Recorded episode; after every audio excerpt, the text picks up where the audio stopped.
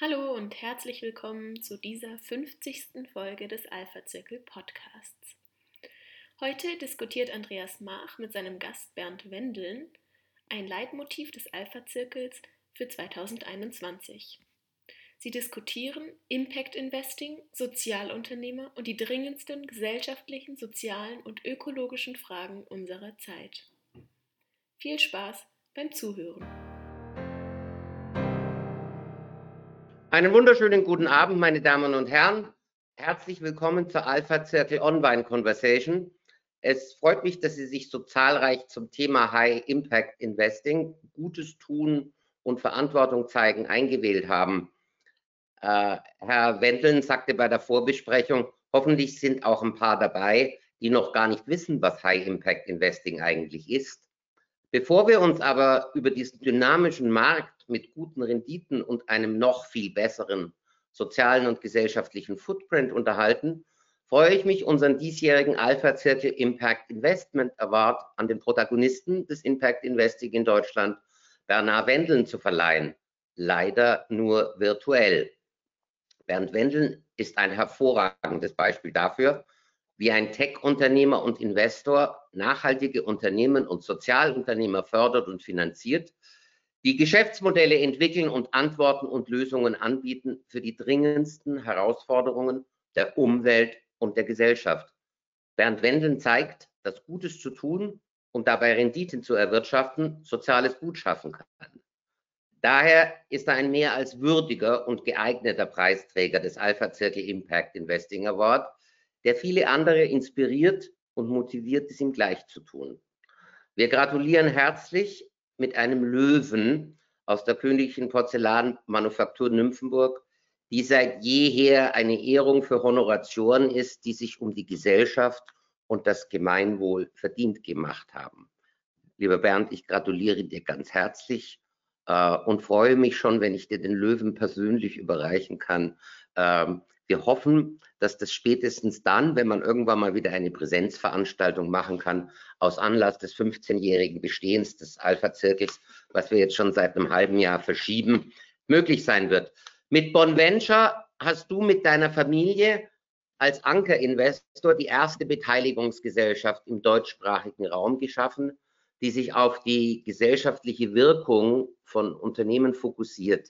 Seit 2003 vergibt Venture soziales Risikokapital an Sozialunternehmen. Wie hat sich denn in diesen 18 Jahren die Impact Investment Szene in Deutschland und weltweit verändert und wo stehen wir heute? Ja, also erstmal vielen Dank äh, für den Award, für den Preis, der auch von einer tollen Porzellanmanufaktur kommt, die ich auch schon mal besichtigen durfte.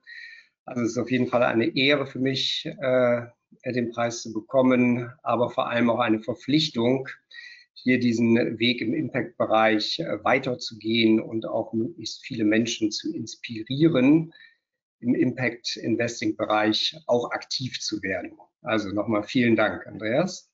Sehr, sehr gerne. Ähm, ja, was äh, Bonventure und die Impact-Investment-Szene betrifft, ähm, haben wir mit Bonventure 2003 angefangen. Seitdem hat sich die Szene langsam entwickelt. Damals haben wir noch unseren Bonventure Fonds, Fonds für soziale Verantwortung genannt. Wir wollten sehen, ob wir mit unternehmerischen Mitteln auch im sozialen Bereich helfen können. Ähm, also nicht nur mit Geld, sondern auch mit unternehmerischer Hilfe wie Strategie, Controlling, Marketing und so weiter.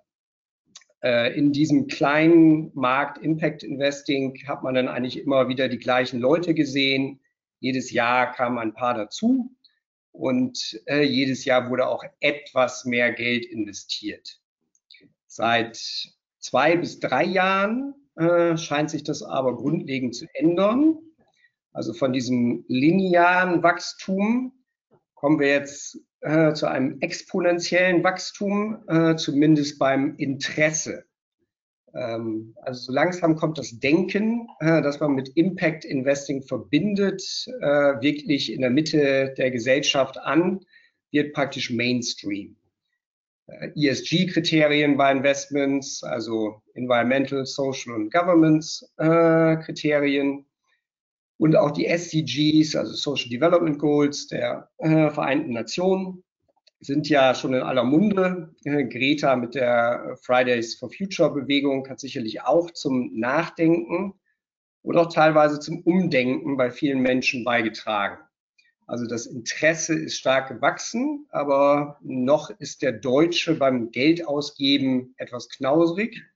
Also bei Investments in Unternehmen mit starker sozialer oder ökologischer Wirkung wachsen wir in Deutschland noch nicht so stark, ausgenommen einmal der Bereich erneuerbare Energien. International ist das etwas anders äh, auch traditionell anders, äh, weil in angelsächsischen Ländern äh, der Staat nie so eine starke soziale Rolle eingenommen hat wie bei uns in Deutschland. Da musste dort schon immer die private Seite mehr im äh, sozialen Bereich machen. Aber in dieser Mischung aus äh, investieren mit finanzieller Rendite und dabei etwas Gutes bewirken, gibt es mittlerweile auch internationale große Private Equity Fonds von großen Playern wie TPG oder KKR. Und es gibt zum Beispiel äh, den großen Aktienfonds Generation, den Al Gore initiiert hat, der mittlerweile auch über 12 Milliarden äh, Dollar under Management hat. Also da hat sich sehr viel getan in den letzten Jahren und äh, tut sich jetzt gerade unglaublich viel. Du hast es angesprochen, äh, die äh, ESG-Kriterien und die äh, Sustainable Development Goals. Mir kommt es immer so vor, als hätte bis zum Zeitpunkt, als die Fridays for Future Bewegung das Thema Sustainable Development auf die Agenda des Weltwirtschaftsforums gebracht hat, 2020, äh, eigentlich niemand so richtig davon gesprochen hat, obwohl die ja eigentlich schon 2005 verabschiedet worden sind.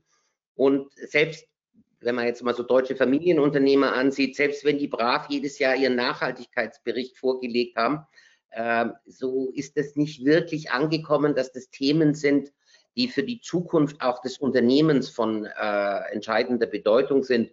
Und dieses Thema Vereinbarkeit, Ökonomie und Ökologie, das war irgendwie so ein Thema, ja, ja, da haben wir einen Nachhaltigkeitsbeauftragten und im Übrigen machen wir ja alles, was man machen äh, soll, aber so richtig angekommen ist es nicht. Jetzt habe ich den Eindruck, und da würde mich interessieren, was du davon denkst, sind wir jetzt vielleicht durch die Pandemie da angelangt, dass die Unternehmer in Deutschland viel mehr verstehen, worum es bei den Sustainable Development geht und warum es wichtig ist, diese so weit wie möglich auch in die Unternehmensstrategie von Unternehmen zu integrieren? Oder ist da immer noch wahnsinniger Über Überzeugungs- und Nachholbedarf? Ja, also ich glaube, da äh, besteht eindeutig noch viel Handlungsbedarf. Also ein Nachhaltigkeitsbericht vorzulegen ist ein erster Schritt und schafft ein Stück weit Transparenz. Aber das eigentliche Handeln äh, fehlt dann ja noch und kommt dann oftmals auch zu kurz. Also viele Unternehmen machen kleine Insellösungen und haben Pilotprojekte. Nur wenige Unternehmen machen wirklich ernst. Also zum Beispiel im Management, wo zu wenig Frauen in Führungspositionen sind. Oder beim Materialeinkauf, wo wenige Unternehmen äh, dann wirklich versuchen, äh, alle Plastikmaterialien zu ersetzen oder bei Lieferanten, die nicht ausgetauscht werden, obwohl sie bei einer ESG-Prüfung nicht gut abschneiden. Ja, aber das liegt, glaube ich, daran, dass, dass große Umstellungen kosten immer erst einmal Geld und oft auch Zeit und Nerven. Und man hat immer Ausreden, es jetzt gerade nicht zu tun. Und äh, ja, aber irgendwann sollte man dann doch mal anfangen. Und äh, da es eigentlich nie den besten Zeitpunkt gibt, äh, ist mein Rat, und so habe ich das wenigstens auch immer gemacht, äh, einfach mal anfangen, äh, machen und dann Schritt für Schritt äh, vorgehen und sich jedes Jahr etwas ambitioniertere Ziele äh, setzen. Und das ist vielleicht auch etwas, was viele Familienunternehmen machen können. Wir kommen nachher noch ein paar, auf ein paar von den leuchtenden Beispielen. Äh, jetzt gehen wir nochmal zurück zu Bonventure.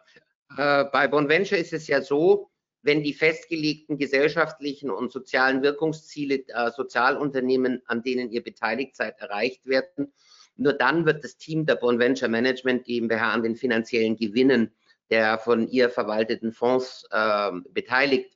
Äh, wie wird denn die Wirkung in eurem High Impact Investment Fonds gemessen und welche Rendite haben da die Investoren zu erwarten? Ja, also wir wollen schon mit Bond Venture eine vernünftige finanzielle Rendite erwirtschaften von fünf bis acht Prozent. Also die soll so hoch sein, äh, damit Investoren wegen der Rendite nicht nicht investieren. Ja. Aber neben der finanziellen äh, wollen wir vor allem auch eine soziale oder ökologische Rendite erzielen. Und äh, die Messbarkeit hast du angesprochen. Also damit das messbar ist, wird die Wirkung der Unternehmen mit den Produkten und Dienstleistungen immer quantifiziert. Also es ist für uns natürlich für die Messung äh, sehr wichtig. Und äh, ohne die Quantifizierung können wir auch nicht investieren. Und bevor wir in ein Unternehmen investieren, machen wir immer eine sehr umfangreiche Impact-Analyse. da definieren wir dann ganz genau, was sind die äh, Schlüsselindikatoren und äh, wie sich die Zahlen auch innerhalb unserer Investitionszeit, äh, die meistens äh, fünf bis acht Jahre beträgt, entwickeln sollen. Also wir machen einen Fahrplan, an dem wir uns dann auch messen während unserer Investitionsdauer. Also kleines Beispiel, wir haben zum Beispiel in den Anbieter von elektrischen Mietrollern, EMI, investiert kennen sicherlich auch einige hier in München, die orangenen äh, Elektromopeds. Und äh, durch das Ersetzen des Autos äh, durch diese Elektromopeds ist die Wirkung vor allem der eingesparte CO2-Ausstoß, ja? aber auch weniger Abbau der fossilen Rohstoffe, ähm, also Öl, eingesparter Metallbau im Vergleich zum, zum Auto und reduzierter Platzverbrauch. Ja, und das messen wir alles äh, auch mit Hilfe von externen äh, Wissenschaftlern teilweise. Und äh, wir haben dann jedes Jahr äh, klare Ziele. Also messbar wird das dann zum Beispiel auch anhand der Anzahl der Roller und der zurückten Kilometer und kann man dementsprechend äh, den Output und die Wirkung berechnen.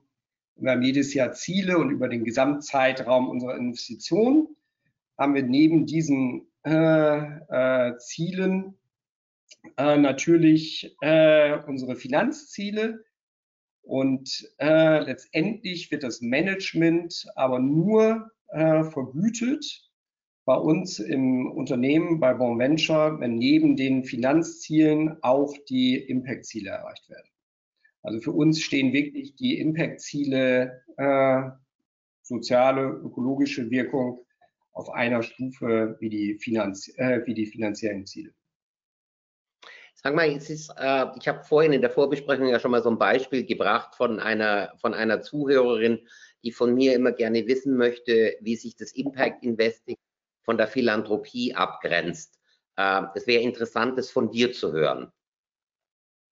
Ja, also ganz kurz gesagt, äh, beim Impact Investing investiere ich und möchte eine finanzielle Rendite größer gleich Null erwirtschaften.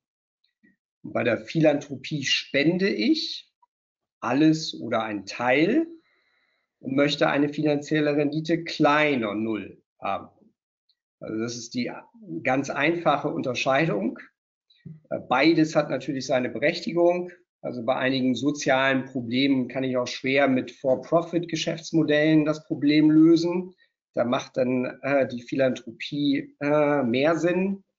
Manchmal macht auch eine Mischform Sinn, äh, was wir gelegentlich auch bei unseren Bon Venture Unternehmen vorfinden, wie zum Beispiel Dialog im Dunkeln oder Violence Prevention Network, ähm, wo wir dann teilweise auch Spendenmodelle mit äh, Darlehen mischen.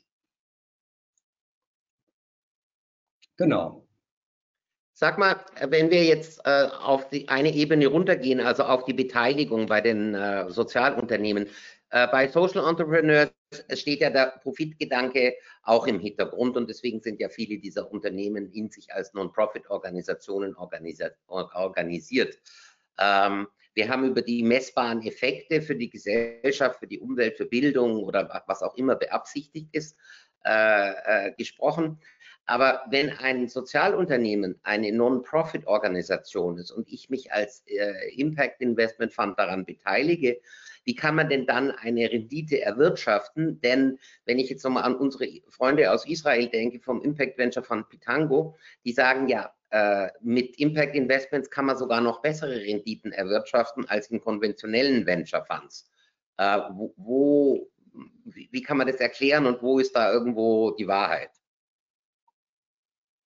Ja, also ich finde, da gibt es viele Ansätze und man kann nicht alles über einen Kamm scheren. Also der eine Impact-Investor will Milliardenunternehmen hochziehen ähm, und glaubt, dass er nur skalieren kann, wenn auch ganz viel Geld in die Unternehmung fließt. Das haben wir zum Beispiel bei äh, den Fleischersatzunternehmen wie Beyond Meat gesehen letztens.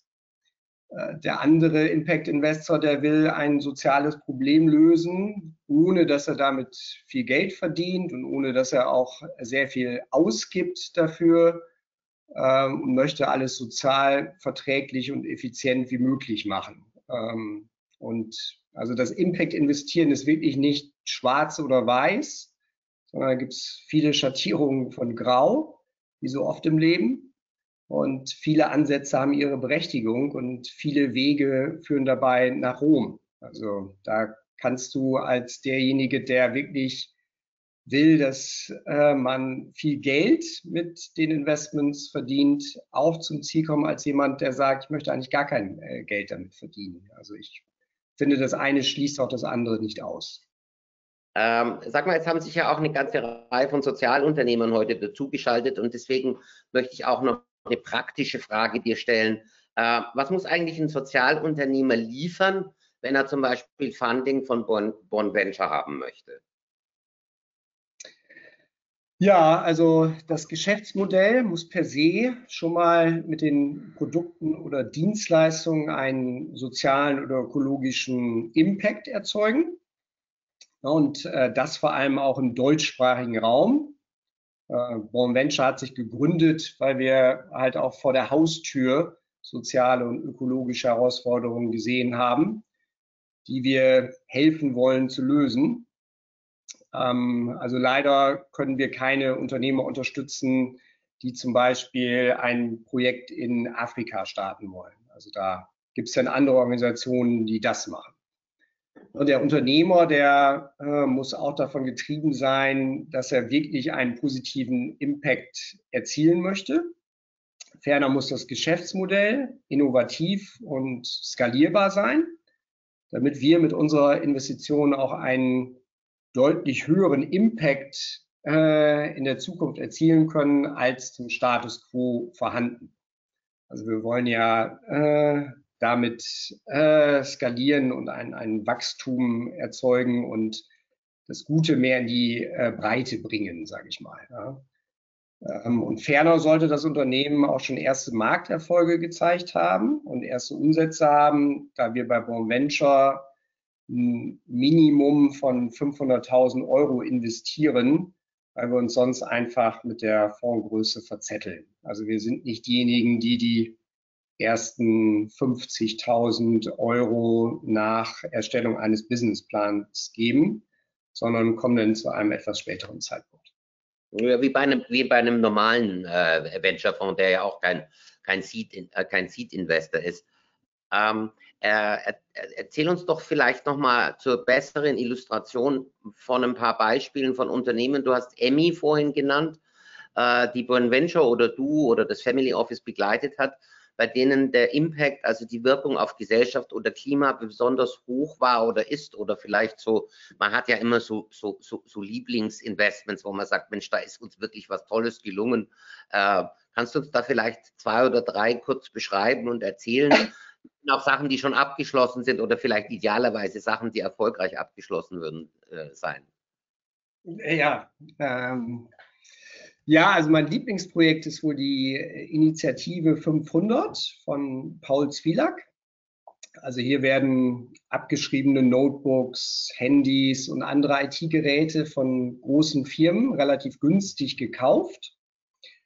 Und in einem zertifizierten Prozess werden die Daten dann von beeinträchtigten Menschen gelöscht und die Geräte gereinigt und verbessert, zum Beispiel durch einen größeren Arbeitsspeicher oder eine neue Batterie. Dann werden sie über eigene Shops verkauft ähm, und äh, das Ganze hat jetzt tatsächlich bisher schon oder im Moment beschäftigt die Unternehmung 120 Mitarbeiter mit Beeinträchtigung und hat letztes Jahr einen Umsatz von äh, annähernd 40 Millionen Euro erzielt mit Gewinn. Ähm, wir haben gerade unsere Darlehen äh, zurückgezahlt bekommen äh, und äh, konnten unseren Anteil, den wir am Unternehmen hatten, auch an den Gründer wieder zurückverkaufen. Das hatten wir vorher so festgelegt.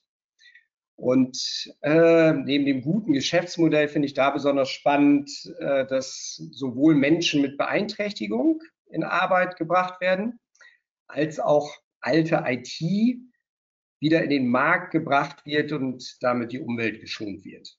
Also das ist eine äh, tolle äh, Dreifach-Win-Situation eigentlich. Ja. Also insgesamt haben wir bei Bonventure natürlich sehr viele Investments in unserer 15-jährigen Geschichte gemacht. Ich glaube, annähernd 50 sind es jetzt schon. Sind natürlich auch viele Unternehmen dabei, mit denen ich mich äh, sehr gut identifizieren kann.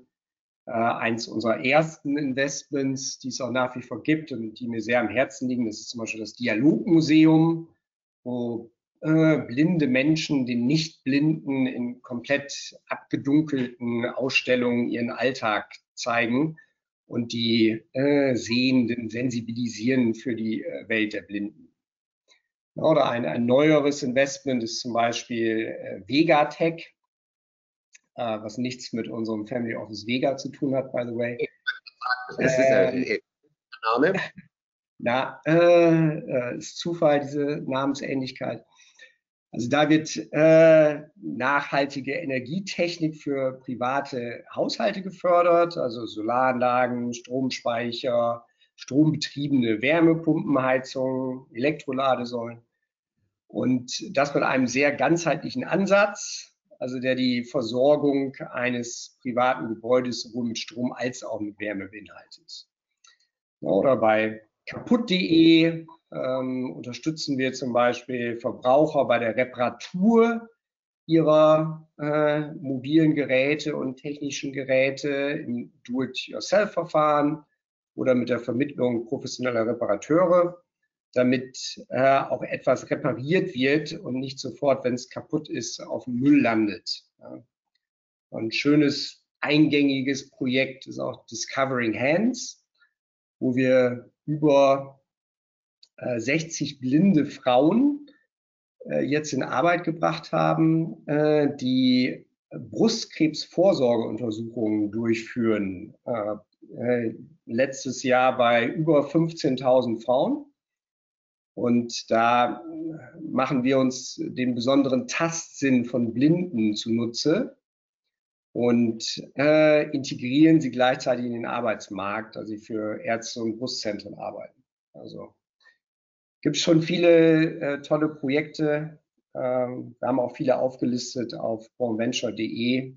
Da könnt ihr gerne mal reinschauen. Ähm, jetzt gehen wir mal noch mal einen Schritt weiter auf ein allgemeines Thema zurück, das ich wahnsinnig spannend finde. Und ich habe ehrlich gesagt keine Antwort drauf. Vielleicht hast du eine, eine, eine bessere Antwort. Ähm, es wird sehr viel darüber gesprochen, ob wir vielleicht befördert durch die Pandemie, durch den Green New Deal, äh, durch die äh, SDGs, die jetzt in aller Munde sind, in ein Zeitalter des grünen Kapitalismus gehen. Der Münchner Unternehmer Michael Durach von Develei sagt, äh, in Nachhaltigkeit und das klimaneutrale Unternehmen muss man als Unternehmer investieren und dafür, das kann ja ein Familienunternehmen, auch eine Weile auf Gewinn äh, verzichten. Jetzt hat die, das Wittner Institut für Familienunternehmen im November eine Studie über Nachhaltigkeit in Familienunternehmen vorgelegt. Die heißt Nachhaltigkeit in Familienunternehmen, Kostenfaktor, Innovationstreiber oder unternehmerische Verantwortung.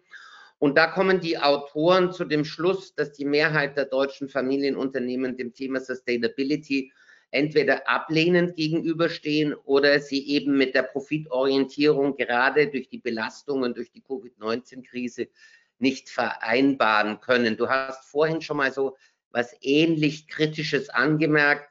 Ähm, wie lange oder was müssen wir tun oder was muss jeder Einzelne tun, dass wir mehr Menschen dazu bringen, mehr Unternehmer dazu bringen, so zu denken wie du oder Michael Durach? Ja, ähm, also mittel- bis langfristig bin ich äh, schon optimistisch. Ja, und ich glaube auch, dass es denn doch irgendwann mal schneller kommt, als viele denken. Und das wird zum Beispiel auch getrieben durch die Kapitalmärkte. Also wenn ich mir jetzt zum Beispiel anschaue, wie viele Produkte und Indizes es schon am Aktien- und Rentenmarkt gibt mit dem Label Sustainability, Impact oder ESG, dann erfreut mich das erstmal. Äh, vieles dabei ist nur schöne Verpackung, also sogenanntes Greenwashing. Und da ist nicht viel äh, Inhalt dabei. Ja. Aber ähm, es ist dann schon mal ein Anfang gemacht worden. Und zum Beispiel erstmal die ganz schlechten Sachen zu vermeiden und in die nicht zu investieren, ist ja schon mal besser als nichts zu tun. Ja. Und ich merke, der Inhalt dieser Produkte am Kapitalmarkt, der wird auch immer besser. Und bei uns im Family Office sagen wir mittlerweile auch, zusätzlich zu Rendite und Risiko gibt es jetzt eine dritte Komponente, die wir immer beachten müssen. Und das ist ESG ja, bei allen unseren Investments. Und ich glaube schon, dass wir langsam an einem Tipping Point sind, wie bei der IT- und Internetrevolution in den 90ern und 2000ern. Da äh, hat es ja auch etwas länger gedauert, bis sich die Internetgeschäftsmodelle durchgesetzt haben. Aber jetzt gehören zum Beispiel Amazon, Facebook und Google zu den größten und wertvollsten Unternehmen der Welt. Und dies wird auch im Green- und Impact-Bereich so kommen. Also in den 2000ern und, und 10er Jahren sind wir angefangen mit Green Energy und sozialem Investieren. Und jetzt in den 20ern wird das Mainstream und äh, ein Stück weit wird Impact auch Teil eines jeden Unternehmens werden. Davon bin ich überzeugt. Und die Pure Plays, äh, die werden aber zu den wertvollsten Unternehmen werden. Also in der Automobilindustrie haben wir es ja jetzt schon gesehen. Tesla als purer Elektroautoanbieter ist zum wertvollsten Unternehmen der Autobranche geworden.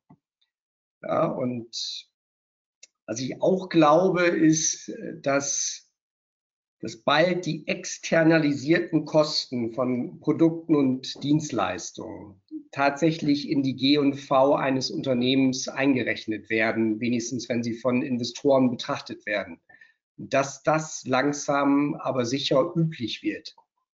Ähm, also die externalisierten Kosten meint, was die Allgemeinheit dann zum Beispiel für, äh, um beim Auto zu bleiben, äh, für, äh, den, äh, für die Entsorgung der Elektrobatterien bei den Elektroautos äh, zahlen muss oder die Schäden, die durch den CO2-Ausstoß von Verbrennern äh, entstehen. Ja.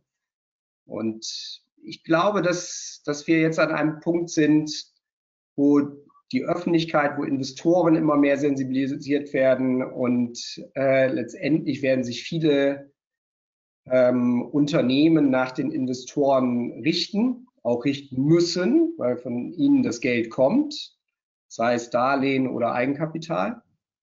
Und äh, wir sind, äh, wir sind, glaube ich, so langsam äh, an einem Tipping Point, äh, wo das wirklich mit aller Macht kommen wird.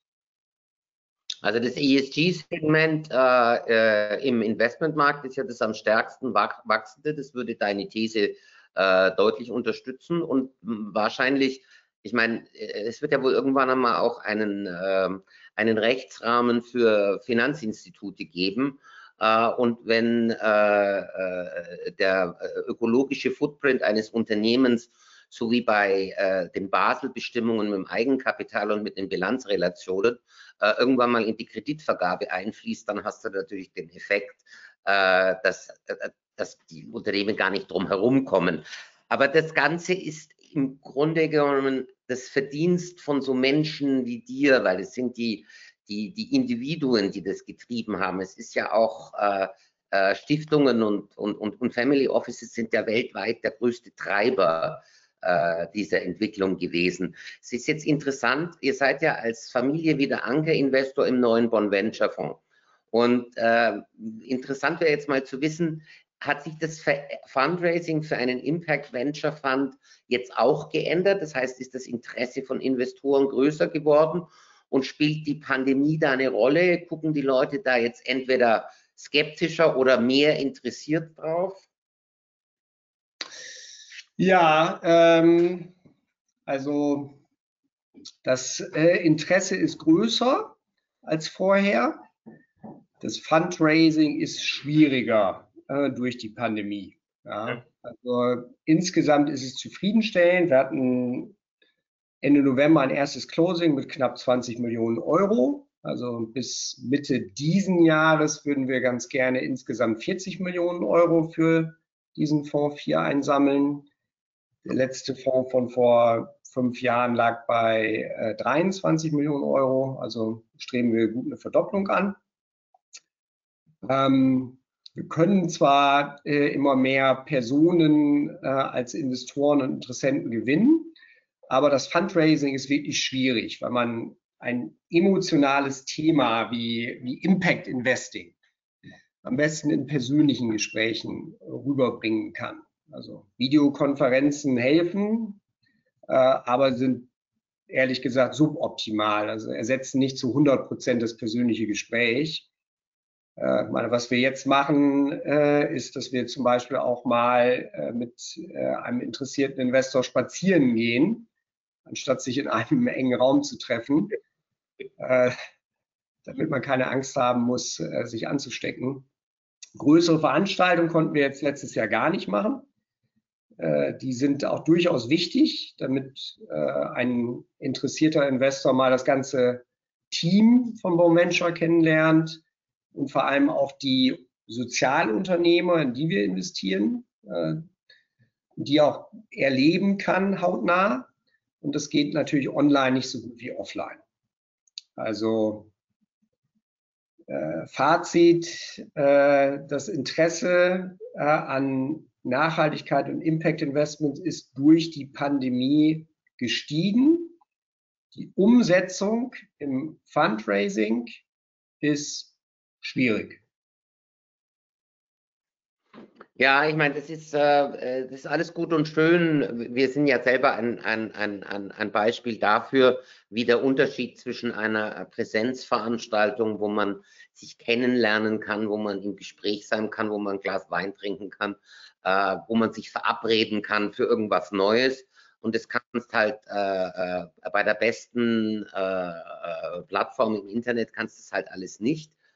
Ähm, wir gehen ja davon aus, dass sich das ähm, vielleicht und hoffentlich in diesem Jahr nochmal noch mal, noch mal ändert. Ähm, ihr orientiert euch an den SDG und ESG-Kriterien. Ähm, wenn ich, wenn ich jetzt mal auf, auf, die, auf die Vega Invest oder auf Venvest gehe, äh, was sucht ihr da für Investments? Also anders jetzt als bei One Venture. Äh, wie, wie teilt ihr das auf? Um, um was geht es dann da? Und das ist der eine Teil der Frage. Und der andere Teil der Frage ist, ähm, es geht noch mal ein bisschen in die Historie zurück, ähm, wie du die Familie und euer Team dafür sensibilisiert hast, dass das echte geteilte Werte geworden sind, äh, die Sustainable äh, Development Goals und die ESG-Kriterien. Ja, also mit äh, unserem Family Office Vega investieren wir global, äh, vor allem in Fonds, in allen Vermögensklassen, also von Aktien über Private Equity, Hedgefonds bis hin zu Immobilien. Und mittlerweile erwarten wir von unseren Fondsmanagern, dass sie äh, also A, eine aussagekräftige ESG-Policy äh, bezogen auf die Investmentaktivitäten erarbeiten und auch tatsächlich durch nachweisbare Maßnahmen ausfüllen. B, dass ESG nicht nur Marketinginstrument ist, sondern auch Teil der Wertgenerierung und der Investmentstrategie. Und C, äh, ESG-Aspekte auch in der eigenen Tätigkeit berücksichtigt werden. Äh, zum Beispiel ganz einfach, dass eine CO2-Bilanz der eigenen Firma aufgestellt wird, Maßnahmen zur Verbesserung eingeleitet werden und der Footprint möglichst ausgeglichen wird. Was wir dann machen, ist, dass wir jeden Fondsmanager oder jedes Fondsinvestment in unserem Gesamtportfolio gruppieren.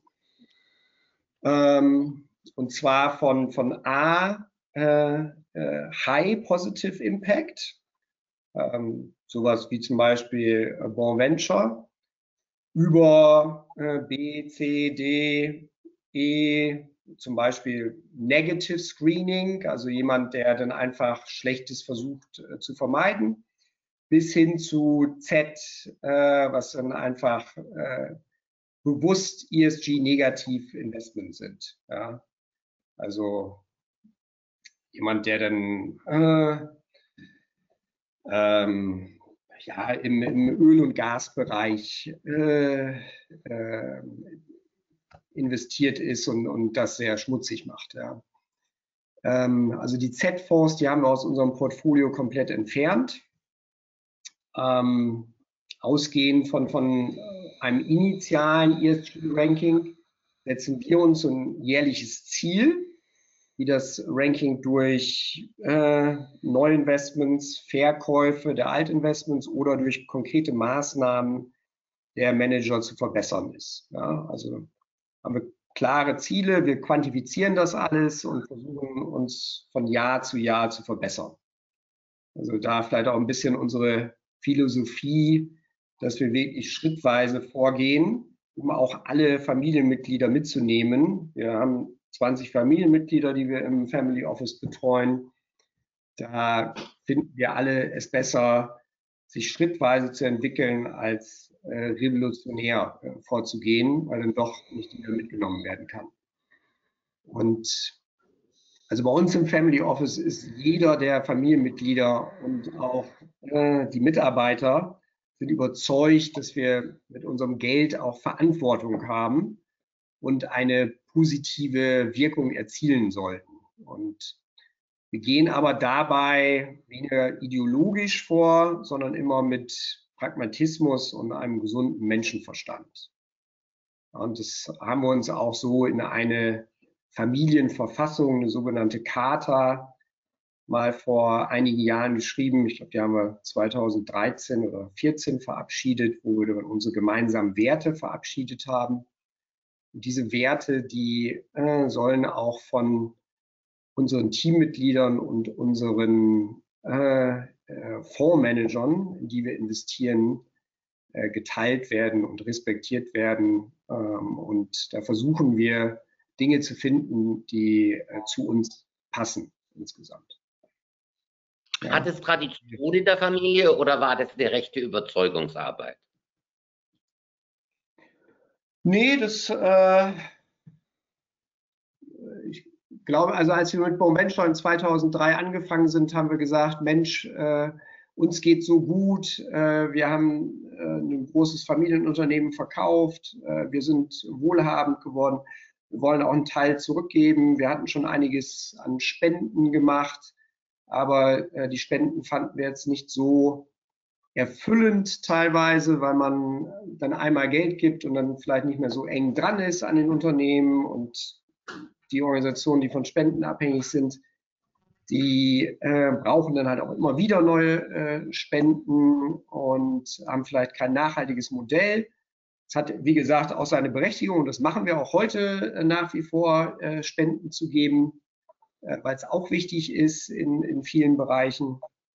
Aber was uns dann auch gereizt hat, war mit unternehmerischen Mitteln und Methoden im sozialen Bereich etwas Gutes zu tun, weil wir kommen aus der Unternehmerseite und äh, da äh, zu helfen, auch im sozialen Bereich, das, das fanden wir besonders prickelnd und äh, wirklich äh, spannend. Ja, und dann haben wir auch, hier und da immer mehr gemacht und es hat sich halt äh, im Laufe der Zeit entwickelt.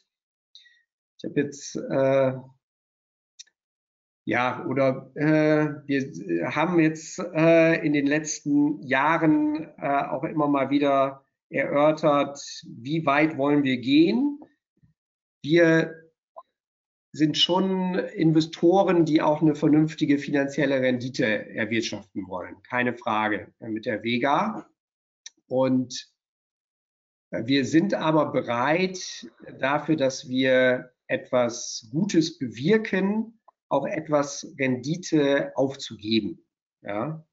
Weil teilweise muss man diese Kompromisse äh, tätigen, teilweise muss man sie nicht tätigen, wenn man etwas Gutes äh, tun will. Also äh, wenn ich das jetzt mal quantifizieren möchte, würde ich sagen, wir wären als Familie nicht bereit, von einer Rendite von äh, sieben Prozent im Jahr auf zwei Prozent runterzugehen, um etwas Gutes zu tun. Aber wir wären bereit, auf fünf, sechs Prozent runterzugehen. Okay. Und das ist etwas, worauf sich alle bei uns verständigen können. Ne? Und da gibt es natürlich den einen oder anderen, der sagt, ja, zwei Prozent reicht mir auch nicht, mach lieber was Gutes. Der kann das ja auch noch obendrein tun. Da gibt es andere, die sagen, hm, eigentlich möchte ich aber durchaus meine äh, volle finanzielle Rendite haben, kann aber auch damit leben, etwas weniger zu sehen, wenn ich dafür etwas Gutes bewirke. Letztendlich kommt es bei uns in der Gesamtheit als Familie darauf an, dass man alle mitnimmt. Und das ist mir auch immer sehr wichtig, dass sich alle Familienmitglieder wohlfühlen in diesem gemeinsamen Kreis der Vega und äh, sich da auch wiederfinden. Und das geht mit diesem Ansatz bei uns sehr gut. Ja, du bist ja da auch ein sehr, ein, offensichtlich ein sehr versierter äh, Moderator und äh, Familienmensch. Ich erinnere mich an einen Satz, den du mal bei einem Abendessen gesagt hast, oder gesagt hast, ich mag Mafia, aber ohne das Kriminelle. das könnt ihr da in Garel in Niedersachsen offensichtlich ganz gut. Ähm, jetzt, du machst ja selber auch noch äh, äh, Engagements im Umwelt- und Klimaschutz und bei Bildungsprojekten als Business Angel und vor allen Dingen auch in Entwicklungsländern, äh, vor allen Dingen in Afrika. Äh, du bist investiert in Fonds wie Unitus äh, mit Projekten in Indien und in Lateinamerika für Armutsbekämpfung ähm, und ich habe es äh, äh, vorhin nicht vergessen zu erwähnen, äh, du bist an einigen Unternehmen in Afrika beteiligt und zwar an einem Softwareunternehmen für Microfinance in Uganda, an Solartechnikanbietern in äh, Ghana und in äh, Uganda. Und deswegen äh, möchte ich auf das Thema Afrika noch kommen. Afrika wird mal als der Kontinent des 21. Jahrhunderts bezeichnet. Ähm, andererseits äh, scheint äh, die Pandemie Afrika mit seiner unzureichenden Infrastruktur doch sehr nachhaltig zu schwächen. Also das, was unser Freund Ludwig von Bayern in Kenia erzählt, der ist da außerordentlich besorgt über die Versorgung der Bevölkerung. Äh, das ist auch durch die Unterbrechung der Lieferkette natürlich äh, schwierig geworden. Aber die Aussichten für Afrika sind jetzt eigentlich im Moment gar nicht so toll.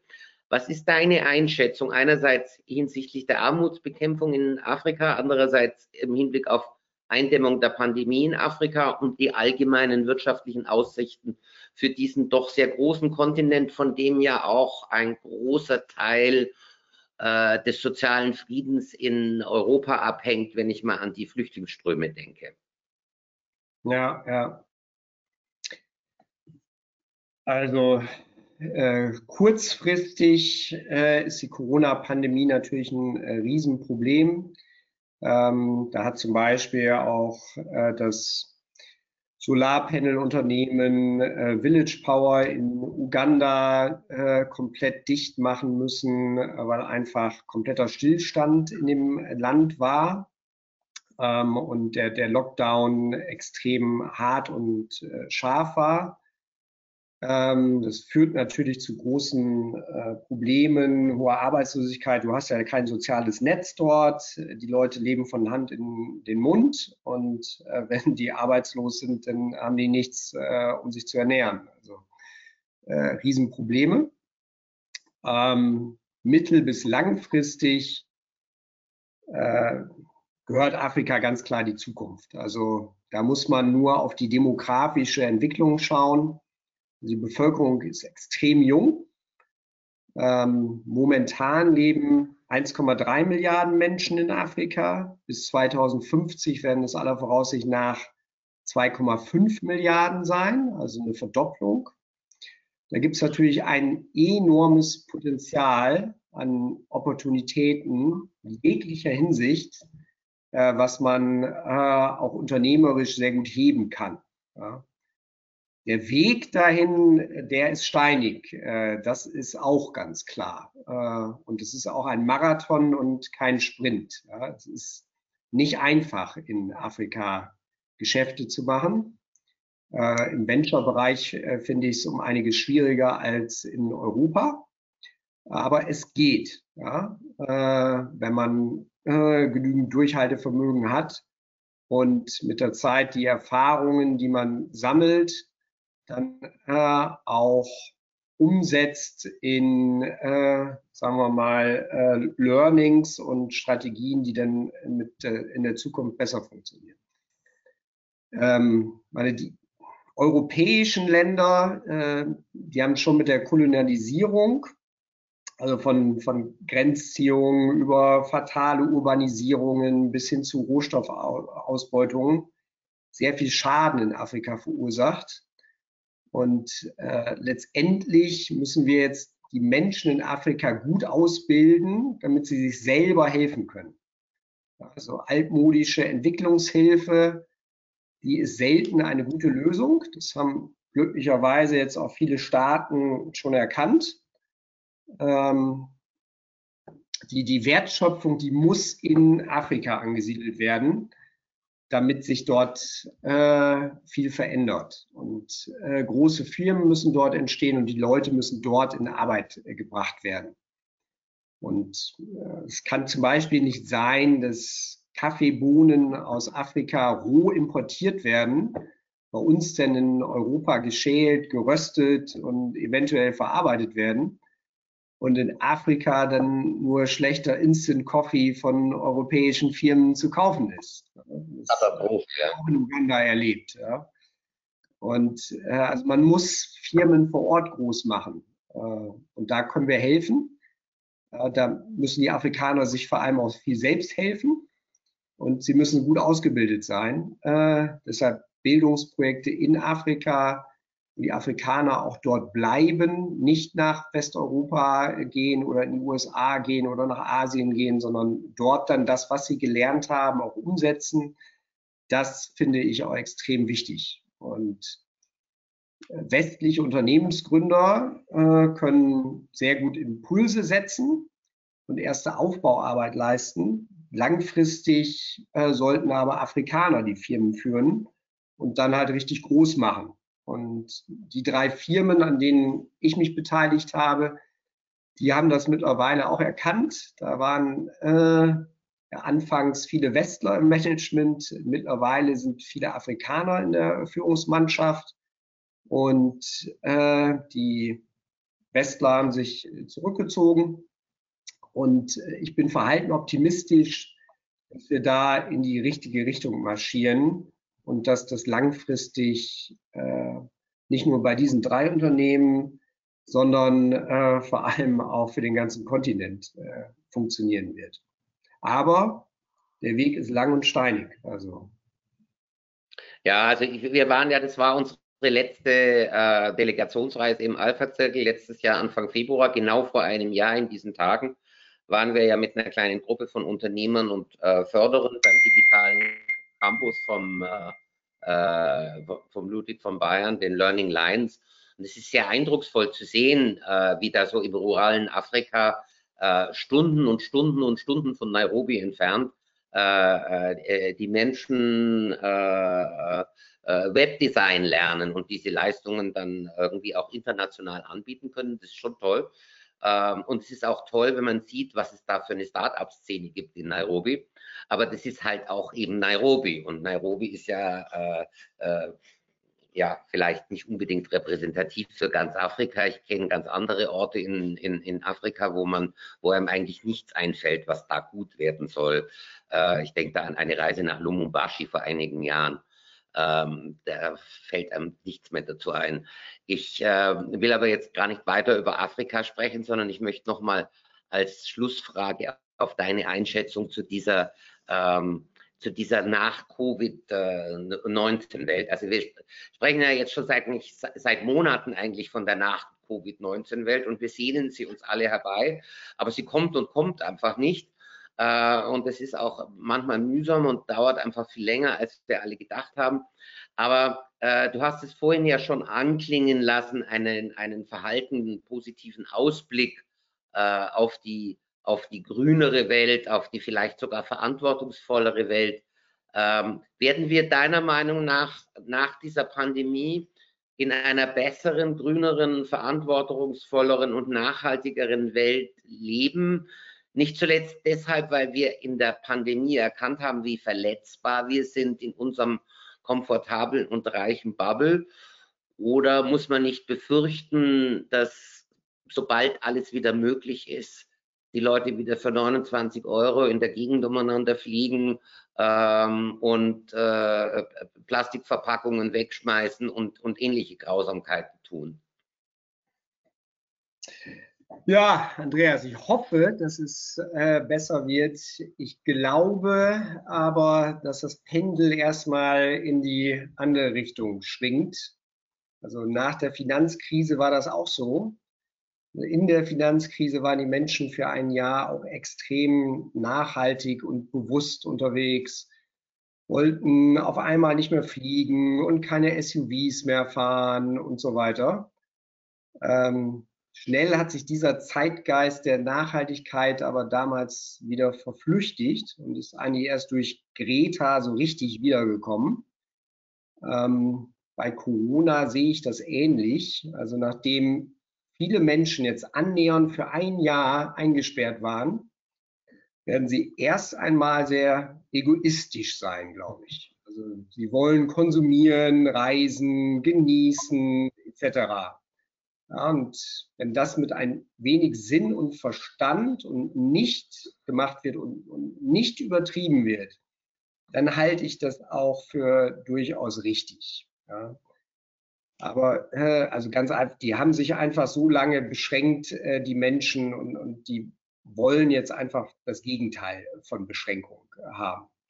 Und dann ist es aber auch die Aufgabe von uns allen, ähm, die Gesellschaft und die Mitmenschen, äh, nach einer gewissen Zeit wieder einzufangen und für die Bekämpfung der wichtigen Herausforderungen auf unserem Planeten zu begeistern, wie den Klimawandel, Umweltschutz, Demografieprobleme, Ungleichheit äh, etc. pp.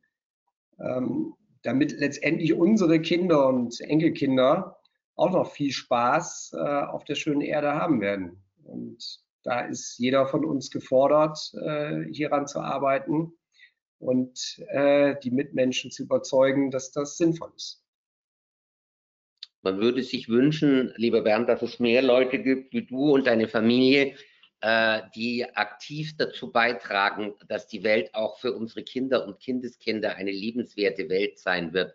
Wir haben im Alpha-Zirkel das Thema äh, die, der Sustainable Development Goals als Überschrift über das Jahr 2021 gestellt. Das kann man bei uns auf der Website auch so nachvollziehen. Äh, und ich werde in einem Sinne von, äh, in einem Cetero Censeo-artigen äh, Sermon das eigentlich jetzt immer wieder sagen, sich doch bitte die 17 Sustainable Development Goals auszusuchen, anzusehen und diejenigen auszusuchen, bei denen man entweder als, als, als Privatmensch, als, als, als Person äh, oder idealerweise auch als Unternehmen äh, einen positiven Beitrag leisten kann, weil es irgendwie zu einem passt und weil es auch zu einem Unternehmen passt. Äh, ich habe äh, vor ein paar Tagen habe ich mir die Sustainable Development Strategie von Fiesmann zum Beispiel angeschaut. Die haben sich dann einfach die acht rausgesucht, bei denen sie einen Impact leisten können. Und äh, auf die konzentrieren sie sich. Es kann natürlich nicht jeder bei allen 17 irgendwas machen. Aber allein, dass das wieder im dass das ins Bewusstsein der Menschen gekommen ist, ist ja schon was Schönes. Und man kann nur hoffen und wünschen, dass das nicht nur daran liegt, dass die Leute zurzeit viel Zeit haben äh, und viel im Internet herumsurfen. Ich hoffe, dass sie das auch äh, internalisieren und verstehen und sich dann auch danach orientieren. Das Investieren mit einem sozialen Zweck ist dein Credo, lieber Bernd. Du hast damit, bist damit ein Wegbereiter des Impact Investing in Deutschland, äh, hast ein internationales Netzwerk von Menschen um dich, die auch ihre finanzielle Freiheit dazu nutzen, konkrete soziale Probleme zu lösen. Und äh, wir wünschen dir, dass vielleicht der eine oder andere, der heute zuhört, ähm, sich mal bei dir meldet und sagt, sagen Sie mal, kann ich nicht vielleicht mal mit Ihnen was gemeinsam machen? Äh, das fände ich eine großartige Geschichte. Äh, es geht von dir und von ähnlich agierenden Investoren doch in deutlichem und steigendem Maße auch, beschleunigt, wie wir es rausgearbeitet haben durch die Pandemie, doch Innovation in der, in der Philanthropie und im, im Impact Investing aus. Nachhaltige Investitionen und Beteiligungen sind ein stark wachsender Markt. Äh, und aber nicht nur eben ein Markt und eine Frage von Rendite, sondern eine absolute Notwendigkeit für unsere Zukunft. Und das Schöne dabei ist, dass Impact Investing eigentlich keine visionäre Idee mehr ist. Da hast unter anderem du dazu beigetragen, einer kleinen Gruppe von äh, Innovatoren oder wie man es manchmal hört, naja, reiche Leute können sich das ja leisten. Also ich meine, ähm, ein Impact im persönlichen Bereich kann jeder irgendwie leisten sondern es ist inzwischen ein ausdifferenzierter Milliardenmarkt mit einem enorm großen Wachstumspotenzial und einer ganz großen Dynamik. Äh, wir hoffen, dass das in der Post-Corona-Welt dieses Potenzial noch mehr ausgenutzt werden kann, um finanzielle, soziale und ökologische Defizite zu überbrücken. Äh, die haben ja nun mit der Pandemie auch deutlich zugenommen. Ich danke dir, lieber Bernd, für deine Zeit, äh, für dein großes Engagement. Ich freue mich, äh, wenn ich dir den Löwen persönlich überreichen kann. Ich bedanke mich bei allen, die sich dazugeschaltet haben. dir nochmal herzliche Gratulation für den Alpha Zecke Impact Investing Award 2021. Very well deserved indeed. meine Damen und Herren, liebe Freunde, die Termine für unsere Online-Conversations, die ja jetzt mindestens wöchentlich einmal stattfinden, finden Sie immer unter www.alphazettel.de. Wir freuen uns natürlich auch über Ihr Feedback. Schreiben Sie uns eine Mail, liken Sie uns, folgen Sie uns auf Facebook oder LinkedIn. Und erwägen Sie durchaus auch eine finanzielle Unterstützung für das Programm des Alpha-Zirkel. Wir bedanken allen bestehenden Förderern und Sponsoren für ihre immer großzügige und teilweise langjährige Unterstützung unseres Programms, freuen uns aber natürlich immer auf neue Unterstützer und, und Freunde damit wir das Alpha-Zirkel-Netzwerk weiter ausbauen können und wir auch in Zukunft in Themen investieren, die für Familienunternehmer und für die Bewältigung der Herausforderungen in unserer außergewöhnlichen Zeit wichtig sind. Ich bedanke mich bei Ihnen allen. Einen schönen Abend und bis ganz bald wieder im Alpha-Zirkel. Ich hoffe persönlich. Alles Gute Ihnen, bleiben Sie gesund.